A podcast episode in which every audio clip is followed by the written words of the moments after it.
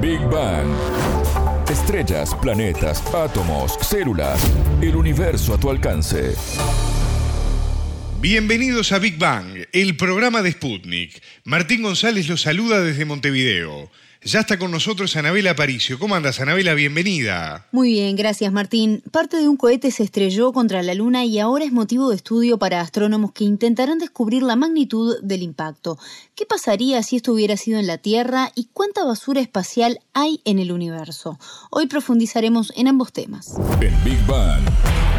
Temas, preguntas, expertos, para entender el cosmos, para entender la vida, para entender nuestro planeta.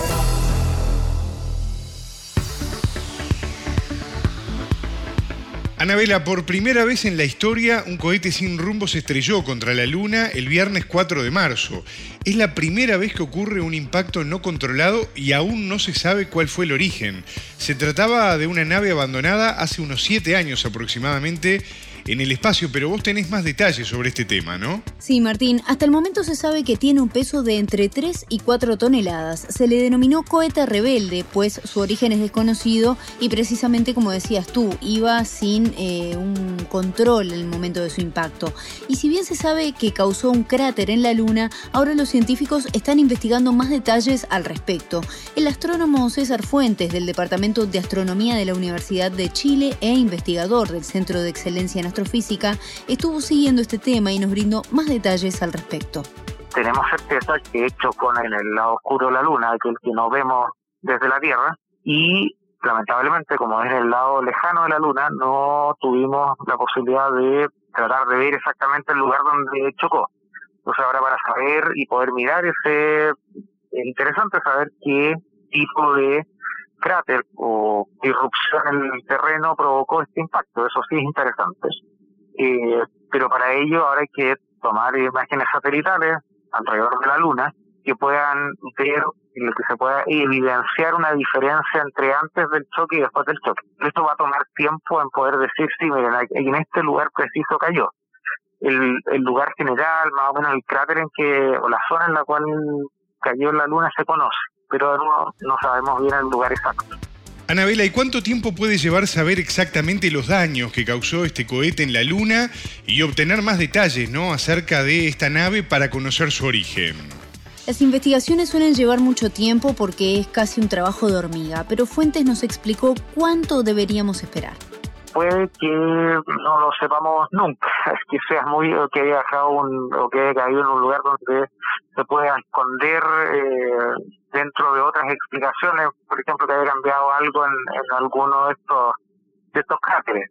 Eh, sí que es un poquito más evidente porque lo que estoy contando es efectivamente cómo se hace esta búsqueda. Uno toma estas imágenes satelitales y uno después de reproyectarlas, eh, se, compara lo que había antes con la observación nueva y esas diferencias uno las puede investigar, obviamente que van a aparecer varias diferencias y eh, cuál de esas diferencias uno le puede achacar o culpar a este evento, eh, de nuevo va a ser un, un resultado que va a estar abierto a interpretación, a menos que sea muy, muy evidente. Este tipo de, eventos es muy poco común que un objeto que se creó para otro fin termine chocando con la Luna. Es la primera vez que chocamos algo en otro planeta que no sea la Tierra eh, sin querer. Fuera de eso, la verdad es que tiene poco interesante científicamente. Tiene varias consecuencias en lo que tiene que ver con el cuidado que hay que tener con aquellos desechos de todo orden, pero en particular en el espacio, donde pasa esto. Aquí lo interesante es que eh, está bien claro que la naturaleza caótica de la gravedad hace que eh, este objeto en particular eh, no se tiene una idea de que era un cohete o parte de un cohete chino, pero no se tiene certeza completa porque, eh, eh de nuevo, eh, es difícil seguir y saber la trayectoria para el pasado y por consecuencia o de la misma manera para el futuro, sin hacerle un seguimiento más periódico. Entonces, si bien en un principio tenía algunas características en su órbita que podían parecerse a este de SpaceX, uno sabe que por la dirección en la cual estaba no podía ser ese cohete, pero para saber exactamente a cuál correspondía no se sabe. Uno cuando oye o lee estas noticias lo primero que piensa siempre es qué pasaría si cae en la Tierra y no en la Luna, por ejemplo, ¿no? Sí, Martín, es inevitable preocuparse y si bien los entendidos en el tema explican que es una nave pequeña, son alrededor de 3 toneladas que viajan a unos 9.000 kilómetros por hora. Nosotros, sin entender sobre los estándares espaciales, obviamente nos asustamos, pero el astrónomo chileno nos explicó que una situación de estas no generaría daños si cayera en la Tierra a diferencia de lo que pasa en la Luna, donde este objeto cayó, cayó con la velocidad que traía eh, en una y, hizo un probablemente levantó una pluma de, polvo que siguieron órbitas o, eh, una trayectoria bien parabólica sin tener la influencia del aire, que sí es lo que existe, lo que diferencia los choques en la Luna con la Tierra muchas de estas cosas se queman entrando a la Tierra. Entonces, que haya un peligro porque se vaya a calentar la superficie de la Tierra por, por la caída de esta basura, no, eso no va a ocurrir. Muchos de estos se van a quemar en la entrada. La proporción que llegue a caer al suelo, bueno, al que le cae en la cabeza es una muy mala, es totalmente catastrófico, pero, pero muy poco probable. La verdad es que como peligro es mayor el peligro a la tecnología, al desarrollo de países pequeños como los del Cono Sur.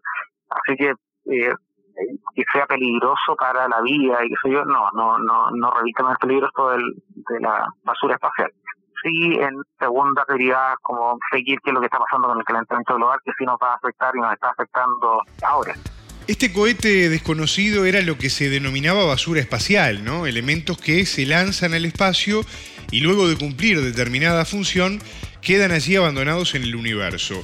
Y este impacto en la Luna pone en debate justamente esta problemática, ¿no? Así es, Martín. No nos basta con contaminar la Tierra, que también lo hacemos en el espacio. Según datos de la Agencia Espacial Europea, se estima que hay al menos 36.500 piezas de basura espacial mayores a 10 centímetros que actualmente orbitan alrededor de la Tierra. Y al respecto, el astrónomo chileno nos decía lo siguiente ocurre algo muy similar a lo que ocurre con la basura domiciliaria, más común y corriente. Cada uno contamina y ha contaminado todo lo que ha podido. Es como la historia de la emisión de gases de invernadero en el pasado reciente. Aquí nadie se había preocupado de que los objetos, sobre todo a diferencia de este que terminó en la Luna, aquellos que están en órbitas más bajas, fuesen deorbitados o, no, o se hubiera preocupación que el que los envía es responsable porque estos vuelvan a la Tierra y no contaminen esta zona orbital alrededor de la Tierra, en el cual toma alrededor de hora y media darse una vuelta a la Tierra, tanto así que la cantidad de basura es lo suficiente para que, consecuencia, un par de veces al año hay que hacer ciertas operaciones de modificación de la trayectoria de distintos satélites y también, en casos más urgentes, uno valora la vida humana de los astronautas en la estación espacial que va a ser el mismo caso con la estación china en el futuro y otra versión de europea o estadounidense y es precisamente los mismos cohetes que llevan estas componentes a, la, a estas estaciones, las cuales terminan con órbitas similares. Una vez que uno es puesto en órbita,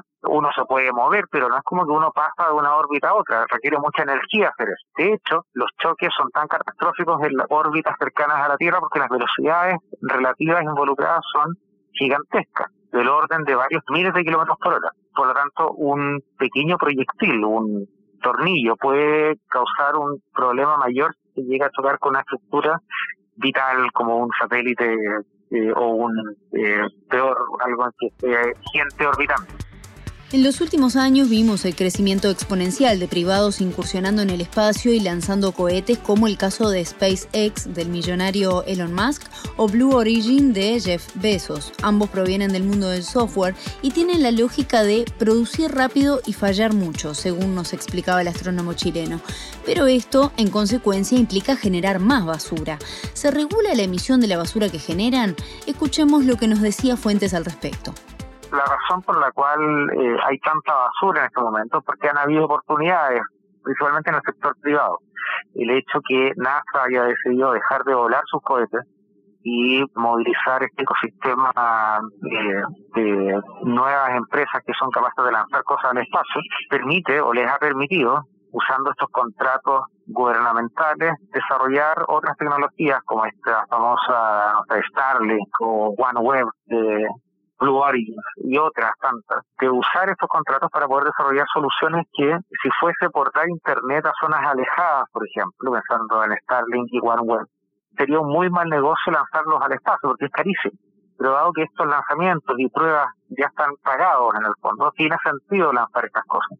Y se vuelve muy barato y como toda nueva tecnología, esta contaminación que se produce eh, es parte del desarrollo, entre comillas, y uno eh, tiene mucho sentido ser el primero y lanzar, lanzar que el mundo se va a acabar, y luego eh, las consecuencias quedan para los que llegan segundos y terceros que sí va a tener que cumplir con todas las nuevas normativas para, esperamos, se, se pongan en, funcionamiento para que se aseguren que todas estas cosas deben caer. Nuevamente, el, el tema de la basura y quién se hace responsable de la contaminación cuando afecta a todo el mundo es una buena analogía. Uno esperaría que hubiese una política como en la Antártica, que todo lo que va para allá vuelve eh, y nadie se entiende que es un continente prístino que uno tiene que ser capaz de sacar las cosas que va estando ahí. Eso hasta ahora no ha sido así en, en el espacio o en las órbitas bajas y ahí entra ya el, orden internacional. Esto de responsabilizar a las empresas y a los países que les dan los permisos para ir al espacio de las consecuencias negativas que tienen estas actividades.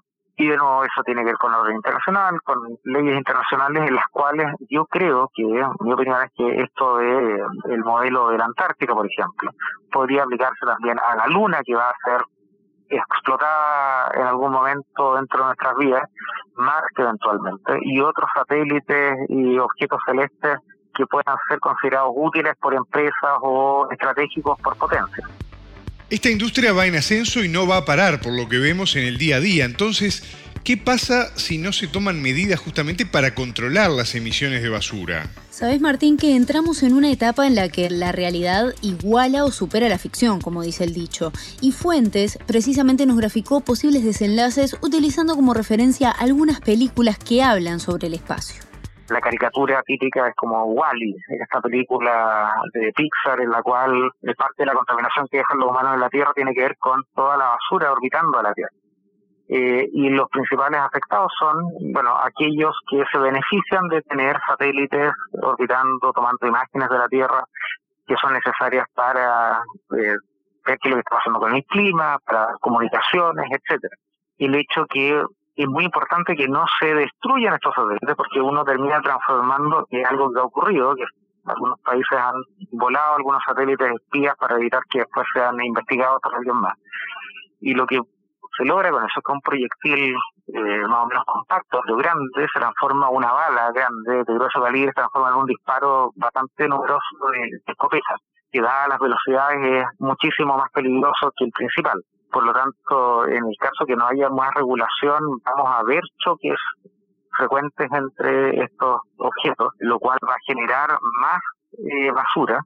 Eh, nunca en el extremo de pocas horas, bien hollywoodense, la película Gravity, pero, pero en ese sentido sí es, eh, es correcto que estos choques en cadena se pueden ir haciendo cada vez más frecuentes, hasta que uno tenga un escenario en que no se va a poder ocupar esa zona de, más barata para hacer estos desarrollos porque va a estar completamente cubierta de, basura. Anabela, hoy Latinoamérica no tiene grandes agencias que puedan afectar de alguna forma al continente, ¿no? Así es, pero la interconexión y el trabajo a distancia podrían posibilitar un avance de estas empresas que hoy trabajan en el tema, aprovechando los talentos que tenemos en estas áreas. Justamente el astrónomo chileno también hablaba de las posibilidades o las afecciones que puede haber en Latinoamérica uno puede aportar sin tener toda la cadena de valor. Significa que uno puede tener buenas ideas de cómo minar cosas en el espacio, asteroides, por ejemplo. Y si uno tiene una buena idea, esta idea puede transformarse en una parte del proceso de la cadena productiva que eventualmente pueda dar frutos y, desarrollo en nuestros países. Y en particular, con estar tan al sur de una zona caliente en algún sentido, solo porque las órbitas son principalmente polares, van del norte a sur. Entonces, como uno corta las naranjas, esos cortes se acumulan en el norte, polo norte y polo sur de una naranja, por ejemplo. Significa que son estos extremos aquellos que tienen más cobertura, donde más contaminación lumínica, por ejemplo, van a tener este tipo de, de órbitas, y donde es más fácil seguirlos también. Escuchábamos al astrónomo César Fuentes del Departamento de Astronomía de la Universidad de Chile e investigador del Centro de Excelencia en Astrofísica. Él nos explicó lo que ocurrió con el impacto de basura espacial en la Luna y cuál es la situación en cuanto a la emisión de estos desperdicios. Muchas gracias, Anabela. Hasta la próxima. Esto fue Big Bang.